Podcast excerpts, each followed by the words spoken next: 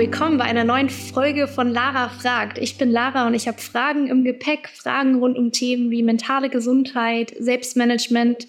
Wir wollen sprechen über persönliche Krisen, über Weiterentwicklung und heute ist mein Gast kein anderer als Jochen Brenner. Jochen, ich freue mich riesig, dass du hier bist. Ja, hallo Lara, ich freue mich auch sehr, dass ich heute bei dir sein kann. Super schön. Jochen, wir haben uns auf der Rethink HR kennengelernt. Das ist ja das HR-Festival von Gero Hesse. Und da sind wir über das Thema Work-Life-Balance und auch mentale Gesundheit initial irgendwie um die Ecke von unserem Stand, glaube ich, ins Gespräch gekommen. Ähm, du hast mir damals erzählt, dass dir das Thema mentale Gesundheit sehr am Herzen liegt und auch, dass ihr bei Procter Gamble, das ja dein Arbeitgeber ist, ähm, ein, ich weiß gar nicht, ob kürzlich oder länger schon, so ein Mental Health Kreis. Ich glaube, damals habt ihr ihn gerade installiert. Mhm. Erzähl mir mal, wie bist du zu diesem Thema gekommen oder wie kam es bei euch, dass ihr diese Initiative geschaffen habt, da erstmal einen Arbeitskreis, wenn man das so nennen kann, äh, zu bilden? Also vielleicht kurz vorab, ich beschäftige mich mit dem Thema schon sehr lange und ich habe Anfang der 2000er ein kleines Projekt gehabt, wo wir die Initiativen, die wir schon gemacht haben in dem Bereich, also mit Physical und Mental Wellbeing, sage ich mal, ähm, aber nicht so gut kommuniziert und gebrandet hatten. Und das war noch die Zeit, wo man Leuten noch erklären musste, dass happy und healthy Mitarbeiter produktiver sind. Und äh, das war dann mein Job mit einem kleinen Team, da so eine Initiative draus zu machen, ein Branding dazu zu machen, eine Kommunikation zu machen und das dann als Wellbeing-Initiative in Europa auszurollen. Insofern war das schon immer so ein bisschen äh, Hobby, würde ich nicht nennen, aber ein äh, Interessensgebiet. Und ähm, wir haben dann, glaube ich, wie alle anderen auch gesehen, dass äh, Corona, Ukraine-Krieg etc. Ähm, doch auch schwierig ist für viele Mitarbeiter. Und wir haben äh, dann mal zu einem Kaminabend eingeladen und haben Leute gefragt, wie es ihnen geht, äh, was sie sehen in ihrer Organisation. Es waren Vorgesetzte dabei, es waren äh, keine Vorgesetzten dabei und haben einfach so ein bisschen reingehört, was denn so das Thema ist. Und, ähm, und es kamen eigentlich so drei Haupt-Learnings äh, zurück, würde ich sagen. Ähm, das eine war, dass sie gesagt haben, wir würden gerne einfach mehr wissen über Mental Health, über Prävention. Wenn ich jetzt sehe, dass es meinem Kollegen nicht gut geht, also wie kann ich damit umgehen? Kann ich den fragen? Ja, nein. Und wie sehe ich das auch? Das war so ein Thema. Das andere war insbesondere von den Vorgesetzten, die gesagt haben, also pff, die Rolle entwickelt sich ja stetig und da kommen wir wahrscheinlich später nochmal dazu, was, äh, was Leadership äh, äh, betrifft. Aber ich muss ja jetzt gefühlt irgendwie auch noch Sozialarbeiter sein zu meiner Rolle und das irgendwie auch noch alles sehen, wie es den Leuten geht. Und äh, muss Role Model sein, muss authentisch sein. Wie gehe ich selbst damit um? Wie kann ich Resilienz äh, treiben, etc. Das war ein zweites großes Thema. Und das dritte war, dass viele gesagt haben, es ist halt immer noch ein Tabuthema. Und gerade in einer, äh, ich sag mal, Organisation, die leistungsorientiert ist, glauben alle, dass das da eigentlich nichts zu suchen hat. Und das war für uns so das Thema, wo wir gesagt haben, okay, da müssen wir jetzt rein, wie können wir das destigmatisieren und, ähm, und weitertreiben. Und so kam das zusammen, dass äh, sich da Leute gefunden haben, die gesagt haben, ich habe da Lust ähm, und würde mich dieses Themas gerne annehmen. Und so sind wir zu unserem kleinen Mind Matters Team gekommen, die sich damit jetzt beschäftigen. Schön, Mind Matters, auch, auch schöner Name. Wie, wie stellt man sich so eine Arbeitsgruppe vor? Die ist dann irgendwie zusammengesetzt aus, aus unterschiedlichen Hierarchien, aus Mitarbeitern aus den eigenen Reihen, Betriebsrat dabei oder wie, wie ist das geplant? Genau, also wir haben eigentlich mittlerweile sogar zwei Teams. Also das eine Team, was so ein bisschen die Initiative Mind Matters managt. Wir haben so eine Speaker Series, äh, die jetzt kommt. Äh, wir haben ähm, wir haben entschieden, dass wir auch ähm, Mind Matters Ambassadors haben werden. Also wo wir Leute haben in der Organisation, die Botschafter sind für das Thema Mental Health. Die lassen wir auch ausbilden extern zu Mental Health First Aiders ich werde das selbst auch mitmachen, also A, weil es mich interessiert und dann eben auch, glaube ich, fürs Role Modeling ganz hilfreich ist. Und, ähm, und eben dieses Team soll dann Ansprechpartner sein für die Organisation. Was mir dabei allerdings wichtig war, ist, dass diese Rolle lediglich so eine Ambassador-Rolle ist, ne? als Botschafter und Beispiele und auch früh Kontakte extern herstellen kann, aber eben nicht selbst anfängt, äh, Diagnosen zu erstellen oder zu beraten und so weiter, weil das ist, glaube ich, äh, nicht die Aufgabe äh, dieses Teams. So, und wir treffen uns regelmäßig, sprechen über Initiativen und so weiter. Ja. Cool. Ähm, mal ganz persönlich gefragt in diesem Thema mentale Gesundheit, ist das äh, eins, wo du sagen würdest, du da selbst gut drin bist? Findest du einfach deine Balance oder fällt dir das äh, in, in deiner Rolle auch als Führungskraft mit vielen verschiedenen Verantwortungen manchmal auch schwer? Ja, also ich glaube, ich bin, äh, auch wenn ich mich schon lange mit dem Thema beschäftige, immer noch auf der Suche und mal geht's besser und mal geht's schlechter. Ähm, also ich glaube, mittlerweile weiß ich schon, was mir gut tut und was mir nicht gut tut. Und, ähm, und ich habe relativ schnell gemerkt, dass ich Energie managen muss und versuche das auch, soweit es geht, äh, in meinem Arbeitsalltag zu integrieren. Also wenn ich weiß, ich habe schwierige Meetings, dann brauche ich ein paar andere Meetings die mir Energie geben. Schöne Sachen wie ähm, diese Mind Matters Initiative, Coffee Dates mit äh, Mitarbeitenden, irgendwelche anderen schönen Sachen. Und das hilft mir dann auch immer wieder ein bisschen äh, in der Balance äh, zu bleiben. Ähm, ansonsten natürlich äh, Sport machen und äh, und dann zu merken, wenn es einem nicht gut. Glücklicherweise merke ich das mittlerweile sehr schnell. Also ich merke das sofort, äh, wenn es mir nicht so gut geht. Und dann habe ich auch schon oft gesagt, mittags um vier, so ich gehe jetzt, äh, gehe ins, äh, gehe in die Therme, mach Wellness und bin am nächsten Tag wieder fit. Also auch das habe ich schon gemacht, um gar nicht erst irgendwie in so einen super Stress-Modus zu kommen. Sagst du dann auch, weil ich, weil ich heute so gestresst bin und überfordert bin? Oder ist es dann auch eher so, dass man sagt, ich gehe heute früher und man bringt den, den Grund gar nicht so präsent ans Team? Das hat ja auch dann was von Schwäche manchmal. Also wie gehst du damit um? Also ich glaube, früher hätte ich es nicht unbedingt gesagt oder ich hätte einfach gesagt, ja, ich gehe jetzt mal und gucke dann später nochmal. Also heute würde ich es sagen, ähm, weil ich glaube, es ist auch wichtig ist, genau dazu zu stehen und zu sagen, mir geht's auch nicht jeden Tag gut, ja. Und äh, dann muss ich einen Weg finden, damit umzugehen. Und wenn der Weg ist, ich äh, ziehe jetzt heute den Stecker, gehe nach Hause und bin morgen früh wieder da und mache auch heute nichts mehr, ähm, dann ist das, glaube ich, auch ein gutes Signal, äh, zu sagen, wenn es jemand anderem auch nicht gut geht, dann macht das, kümmert euch um euch und das ist Priority Number One. Und dann sieht es auch ja. morgen wieder besser aus. Ich glaube, das ist schon auch, gehört dazu, ja. äh, das als Tabu äh, zu destigmatisieren, ja. Ja, genau. Genau so entsteht es ja. Ne? Wenn die Führungskraft das sagt, dann traut man sich das auch selbst mal zu sagen und schiebt es nicht auf Migräne oder irgendwas anderes, sondern sagt, hey, so ist es auch gerade und morgen bin ich wieder fit. Und ähm, hattest du, Jochen, irgendwann mal, in deiner Berufslaufbahn ging es bei dir meistens bergauf in diesen Themen oder gab es auch mal irgendwie Rückschritte oder Erschöpfung Metall, wo du sagst, ich war auch mal für länger raus? Ähm, hattest du das Glück oder Unglück, ähm, dem zu begegnen? Also ich hatte das Glück tatsächlich, dass ich nie länger ausgefallen bin. Also ich habe äh, eigentlich immer so weit, ähm, hat das gut funktioniert. Ich hatte aber schon auch Jobs, wo ich sagen muss, die waren mental schon anstrengender. Ne? Also gerade, äh, was weiß ich, so eine Akquisition, man geht da rein, ganz neue, ähm, ganz neues Umfeld, ähm, kein typisches PNG-Umfeld, was man gut kennt. Äh, da sind auch Leute, die nicht unbedingt auf einen gewartet haben und die nicht alle so nett und freundlich sind, wie, wie wir das sind in der Firma. Ähm, und da war es dann schon so, dass ich das auch gemerkt habe nach einem Jahr oder so, ne, dass das wirklich auch anstrengend für mich ist. Und das war eine der wenigen Male, wo ich auch in Urlaub war und habe gesagt, ich bin nicht zu erreichen. Das ist mir auch wirklich egal, was hier passiert. Und wenn äh, die Bude abbrennt, dann kümmert sich jemand anders drum. Ich bin weg für 14 Tage. Das mache ich normalerweise nie. Aber das war so ein Moment, wo ich gemerkt habe, ich muss jetzt einfach raus ähm, und brauche auch diesen, diesen Urlaub. Total und ansonsten, und genau, und ansonsten, ja. ja. Absolut. Also ich glaube, dass die Phasen hatte ich schon häufiger mal, wo man dann auch sagt, okay, dann muss ich auch das tun, was mir dann auch hilft und gut tut, ja, damit man weiter funktioniert, ja. Ja, spannend. Ich äh, wechsle mal das Thema, was äh, euch als PLG angeht. Ihr seid, ich glaube, das hast du in einem Vorgespräch gesagt, 185 Jahre alt, was mich total beeindruckt hat.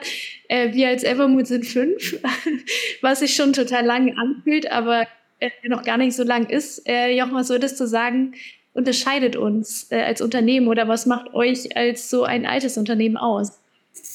Also ich glaube, ideal wäre natürlich so eine Mischung von uns beiden, ne? so ein bisschen die Startup-Mentalität und bestimmte, wie soll ich sagen, Vorteile, die so ein Corporate hat äh, mit äh, Struktur und, und Prozessen und so weiter.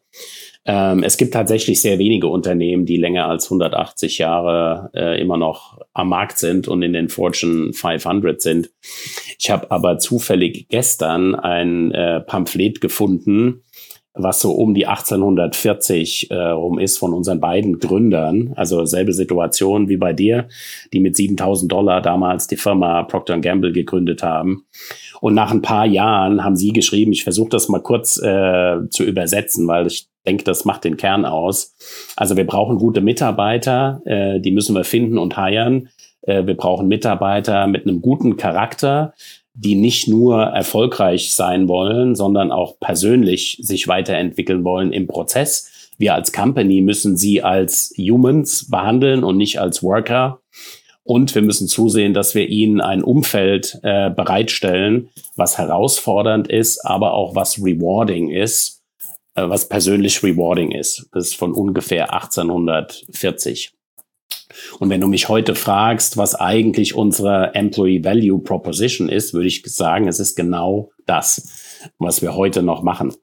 Und, ähm, und ich glaube, das ist natürlich ein Vorteil, wenn man das über so viele Jahre macht, dass diese Werte, die wir haben, so tief verwurzelt sind und glaube ich auch das Vertrauen darauf, dass es einigermaßen funktioniert, dass wir schon viele Krisen überwunden haben und damit immer erfolgreich rausgegangen sind, ähm, gibt natürlich ein gewisses Vertrauen, wenn du in die Firma reinkommst, was du dir einfach über viele Jahre, wie soll ich sagen, erarbeiten musst. Ja, das hast du halt natürlich nicht nach ein paar Jahren. Aber das finde ich eigentlich so spannend, dass äh, das über 180 Jahre alt ist und eins zu eins unsere Employee Value Proposition von heute ist. Was ähm, aber wahrscheinlich auch damit zu tun hat, dass sie von Anfang an sehr klar und gut war. Ne? Ich meine, es ist ja irgendwie auch wichtig, ja. alte Dinge manchmal neu zu revidieren und Dinge zu ergänzen, aber wenn sie im Kern äh, zeitlos sind, dann, ähm, dann haben sie Bestand. So fühlt sich das an. Absolut. Absolut. Was, äh, Jochen, würdest du sagen, ist das Beste an deinem Job? Das Beste an meinem Job? Ähm, also ich glaube, es sind ein paar Dinge. Das eine ist natürlich, dass es sehr abwechslungsreich ist. Also man hat seinen Kalender und weiß, was man an dem Tag machen will. Ähm, meistens kommen aber doch viele andere Sachen noch dazwischen und man weiß eben dann doch nicht so genau, wie sein Tag verläuft. Äh, das finde ich super spannend. Ähm, das andere ist, und es korrespondiert ein bisschen mit dem, was ich vorher gesagt habe, dass wir eine Organisation sind, die unheimlich viel Wert legt auf Kultur, auf Talententwicklung etc., Organisationsentwicklung. Und das ist auch das, was, glaube ich, HR ausmacht. Und das kann ich bis zum äh, äußersten ausleben, ja, weil jeder in der Organisation das auch so sieht. Also ich muss hier niemand überzeugen, dass Organisationsarbeit wichtig ist, äh, dass Talente fördern wichtig ist, etc. Ähm, also meine, meine Leadership-Team-Member kommen eher jeden Tag mit neuen Ideen. Wir müssten mehr hier machen und noch mehr da machen, aber ähm, das gibt mir persönlich und eben auch meinem Team extrem viel Freiraum äh, in HR, wirklich coole Sachen zu machen und die Organisation weiterzuentwickeln. Und das macht einfach super Spaß. Spannend, ja, das, also es geht wieder auf den Kern zurück, ne, dass du sagst, weil es von Anfang an so in der DNA ist. Das ist jetzt heute in eurer Arbeit. Ich kenne es von anderen Personalentwicklern manchmal, die dann dafür kämpfen müssen und dass der Bereich dann nicht so gesehen wird.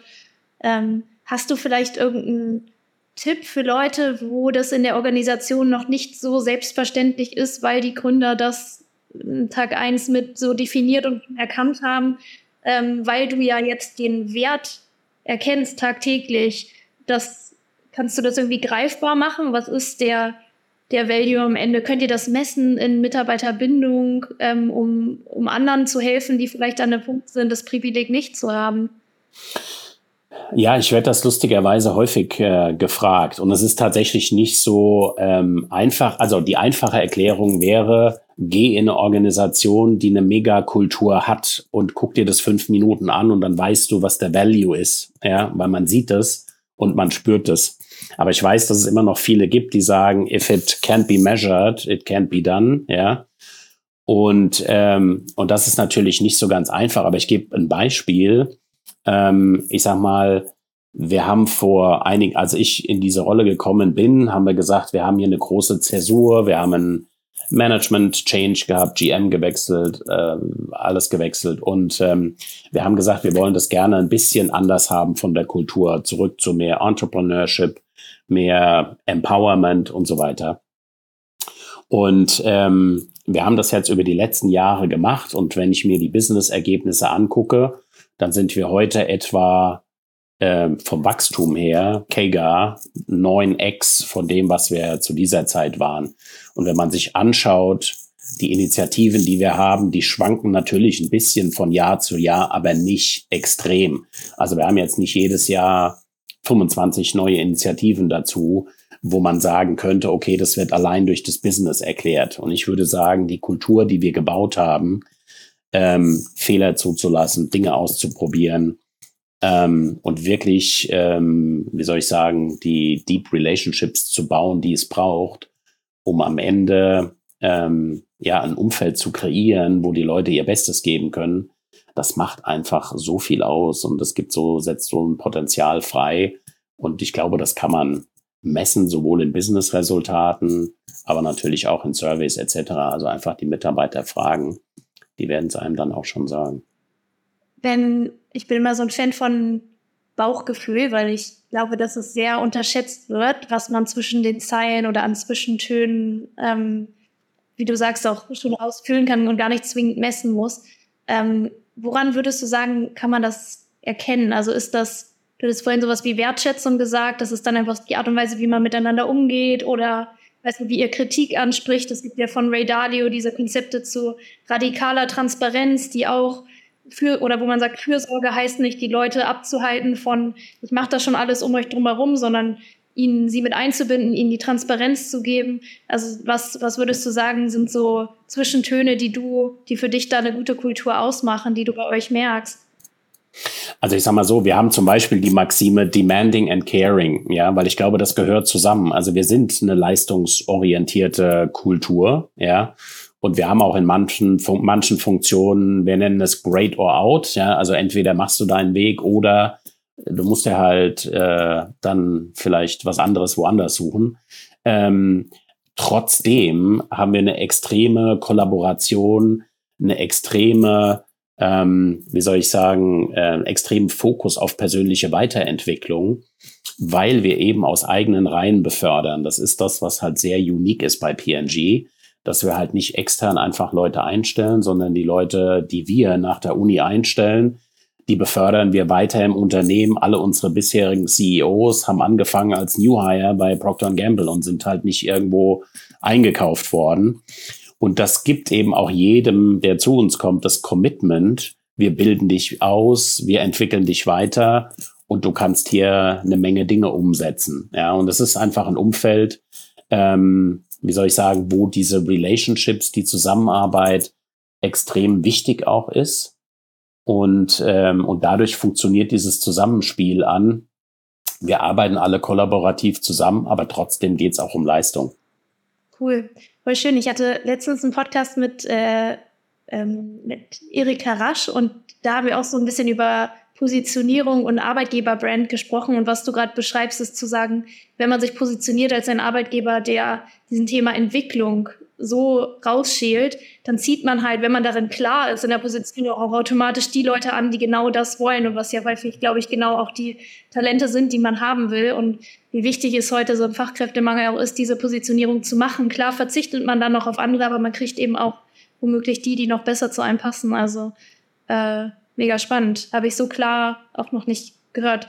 Ähm, Nochmal ein Themenwechsel, um mehr von dir zu lernen. Ähm, was, äh, Jochen, sind Themen, die, die dich gerade beschäftigen oder Herausforderungen, die du bei euch oder vielleicht auch im HR-Markt generell siehst? Ja, also ich, ich sag mal so, ich glaube, was, was ich interessant finde, zumindest in den externen Gesprächen, die ich hatte mit Kollegen aus anderen Firmen, ähm, wir haben alle sehr, sehr ähnliche Themen. Ich glaube, das war vor 15 Jahren anders. Da hatte jeder sein eigenes Thema in HR. Mittlerweile haben wir alle ähnliche Themen. Ne? Fachkräftemangel hast du schon angesprochen. Äh, Future of Work, Digitalisierung und so weiter. Ähm, wie wir das alles machen.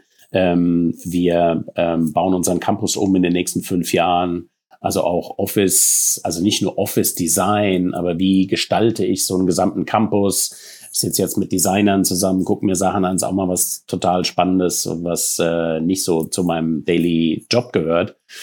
Aber ansonsten würde ich sagen, sind die Prioritäten auf äh, Leadership, Organization Design, äh, Employee Experience. Das ist zwar alles nicht neu, aber ich glaube, die Anforderungen verändern sich gerade auch sehr stark in allen diesen Bereichen, so dass wir eigentlich immer neu ähm, da loslegen müssen. Also wenn ich beim Thema Leadership oder Manager Effectiveness bleibe, ja, das sehen wir als ein Point of Difference. Ähm, also PNG ist, äh, denke ich, für Leadership bekannt, auch als Schule für Leadership. Wir werden auch gerne CEO Factory genannt weil ja doch sehr viele bekannte CEOs von anderen Unternehmen alle bei PNG mal angefangen haben.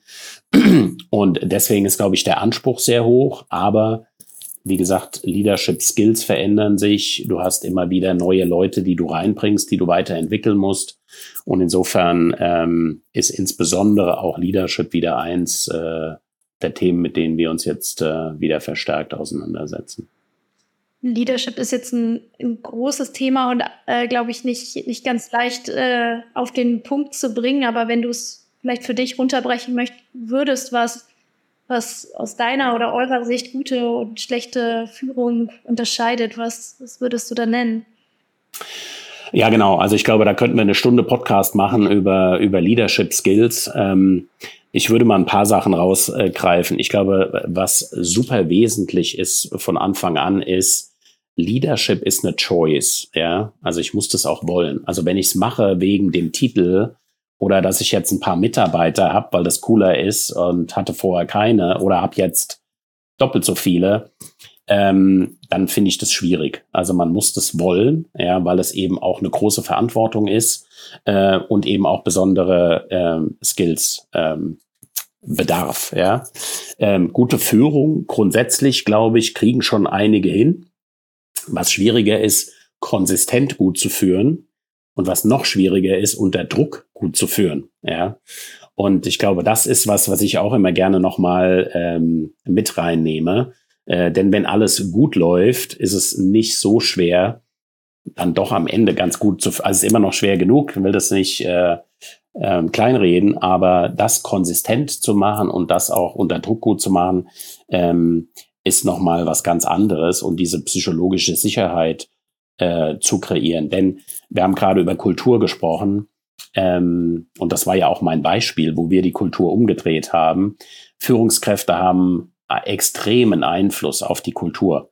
Und selbst bei uns, wo ich sagen würde, die PNG-Kultur ist sehr ausgeprägt durch diese Beförderung aus eigenen Reihen, ist es trotzdem so, dass der einzelne Leader sehr großen Impact hat ähm, auf die Kultur und ähm, damit eben auch, ähm, wie soll ich sagen, sicherstellen kann, dass die Mitarbeiter ähm, alle happy sind und ihre Top-Performance abliefern können. Ne? Und das äh, ist, glaube ich, schon was, was nicht allen so bewusst ist. Ja, ähm, was wir zum Beispiel auch noch, äh, was uns sehr wichtig ist, ist dieses Servant Leadership Model, ne? dass wir sagen, als Führungskraft muss ich eigentlich sagen, wie kann ich dir helfen? Ja.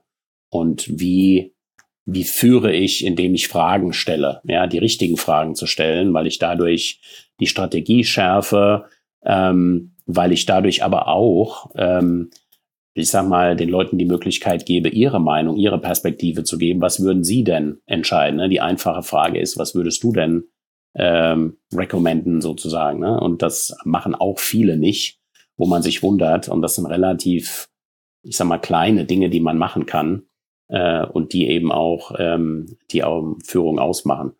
Und ich würde sagen, zum Schluss vielleicht zwei noch. Das eine ist Courage. Also wenn ich mal eine Vision erarbeitet habe und meine Leute dazu gebracht habe, die gut zu finden und äh, sich zu motivieren dahinter, dann muss ich die auch, ähm, wie soll ich sagen, bis zum Ende auch durchziehen. Ne? Und da gibt's viele Punkte, wo Leute zweifeln und so weiter. Und das ist oft was, wo Führungskräfte das eben nicht so durchziehen.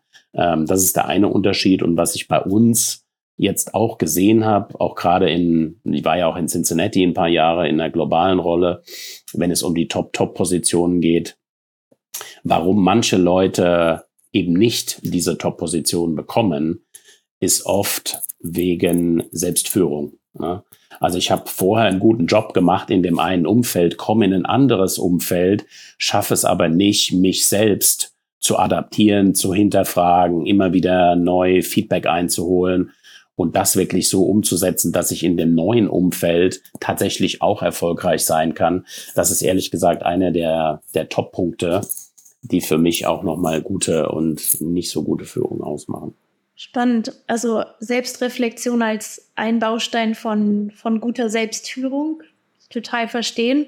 Ähm, was, was gehört noch zu Selbstführung dazu? Also hast du, bist manchmal gut in deinen Modellen und sie runterzubrechen, greifen kann.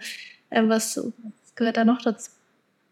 Ja, also ich glaube, also ich glaube, das Wichtigste ist, dass man, wie soll ich das sagen, dass man relativ früh sensibilisiert ist, was funktioniert im Team und was nicht. Und merke ich, dass mir die Leute irgendwie folgen oder nicht. Ähm, ja, oder keine Ahnung, viele machen sich es auch sehr leicht und sagen, okay, jetzt habe ich ein neues Team übernommen. Ja gut, aber da sind jetzt nicht die Leute drin, die ich ausgewählt hätte. Das sind jetzt von mir aus nicht die Superstars. Und wenn ich die nicht bekomme, dann kann ich ja auch dieses Ergebnis nicht äh, abliefern. Ja. Und der Punkt ist, die guten Führungskräfte sagen, okay, wie kann ich das Team, was ich habe, zum besten Team in der Company machen? Ja, wie kann ich denen das Coaching geben, was sie brauchen? Wie kann ich ein Umfeld schaffen, wo die alle Bock haben, äh, mit mir das Ziel zu erreichen? Ähm, was sind vielleicht komplementäre Stärken, äh, die ich nicht habe, die ich nutzen kann, indem ich andere reinhole und so weiter. Und ähm, das sieht man dann oft, dass Leute complainen und sagen, na ja, gut, aber ich konnte das nicht und habe jetzt dieses Team nicht und so weiter.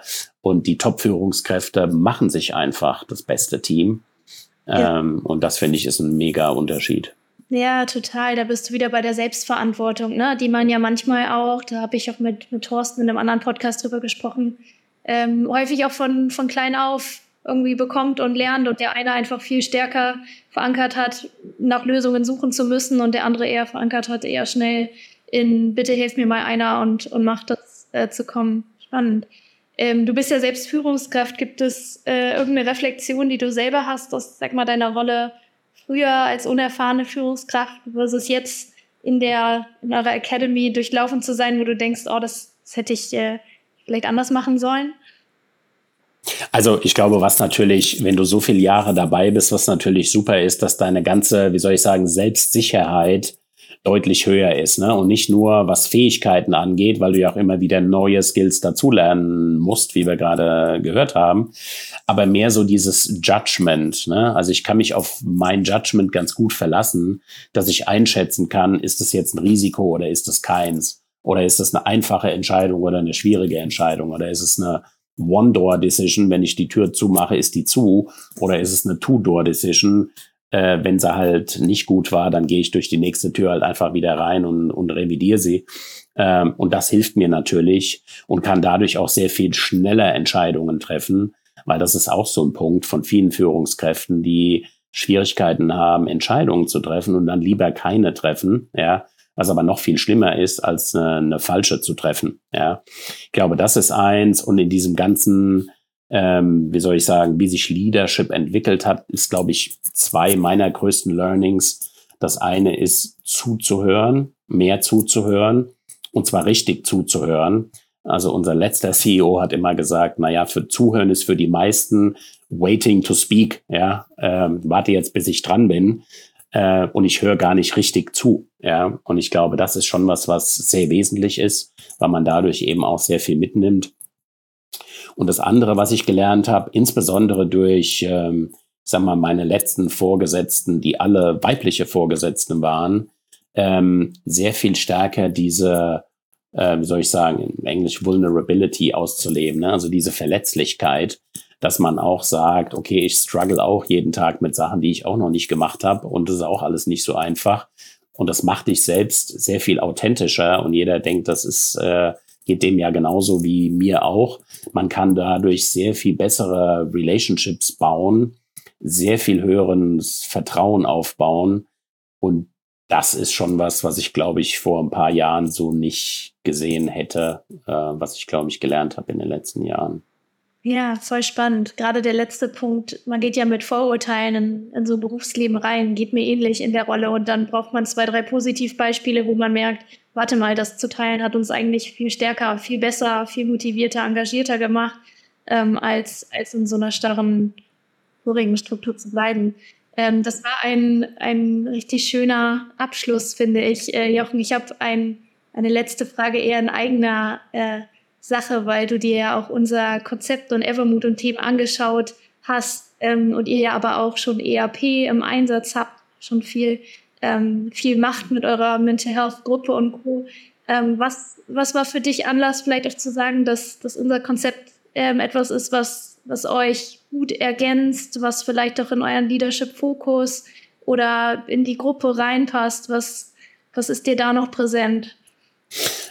Ja, also ich glaube, was, äh, was an eurem Konzept toll ist, was auch, ich sag mal, unser Team hier begeistert hat, ist einfach, glaube ich, dass wir damit den, den Next Level an Awareness und Enttabuisierung nochmal gehen können. Ja, ähm, ich glaube, wir haben sehr viel Materialien, Webinare, Trainings heute schon.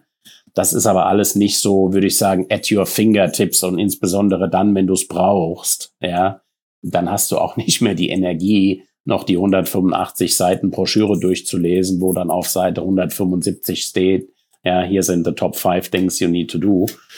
Äh, und ich glaube, das ist an eurer Website sehr, sehr schön. Man kann relativ schnell interagieren, man findet schnell äh, auch kurze Videos etc. Und ich glaube, das ist schon was, wo man schneller größere Awareness zu diesem Thema ähm, zu diesem Thema gehen kann. Und, ähm, und ich glaube, das äh, ist schon was, was ihr sehr, sehr gut macht. Ja, schön, cool, danke. Bin gespannt. Ähm, danke für deine Zeit. Hat mega Spaß gemacht. Ich glaube, wir machen nochmal eine separate Session äh, nur zum Thema Führung. Da sind auf jeden Fall einige ja, Folgefragen genau. und auch Learnings für mich entstanden. Ähm, ich hoffe, alle anderen konnten genauso viel lernen. Jochen, danke für deine Zeit. Ähm, dann alle bis zum nächsten Mal. Vielen Dank, Clara. Hat Spaß gemacht.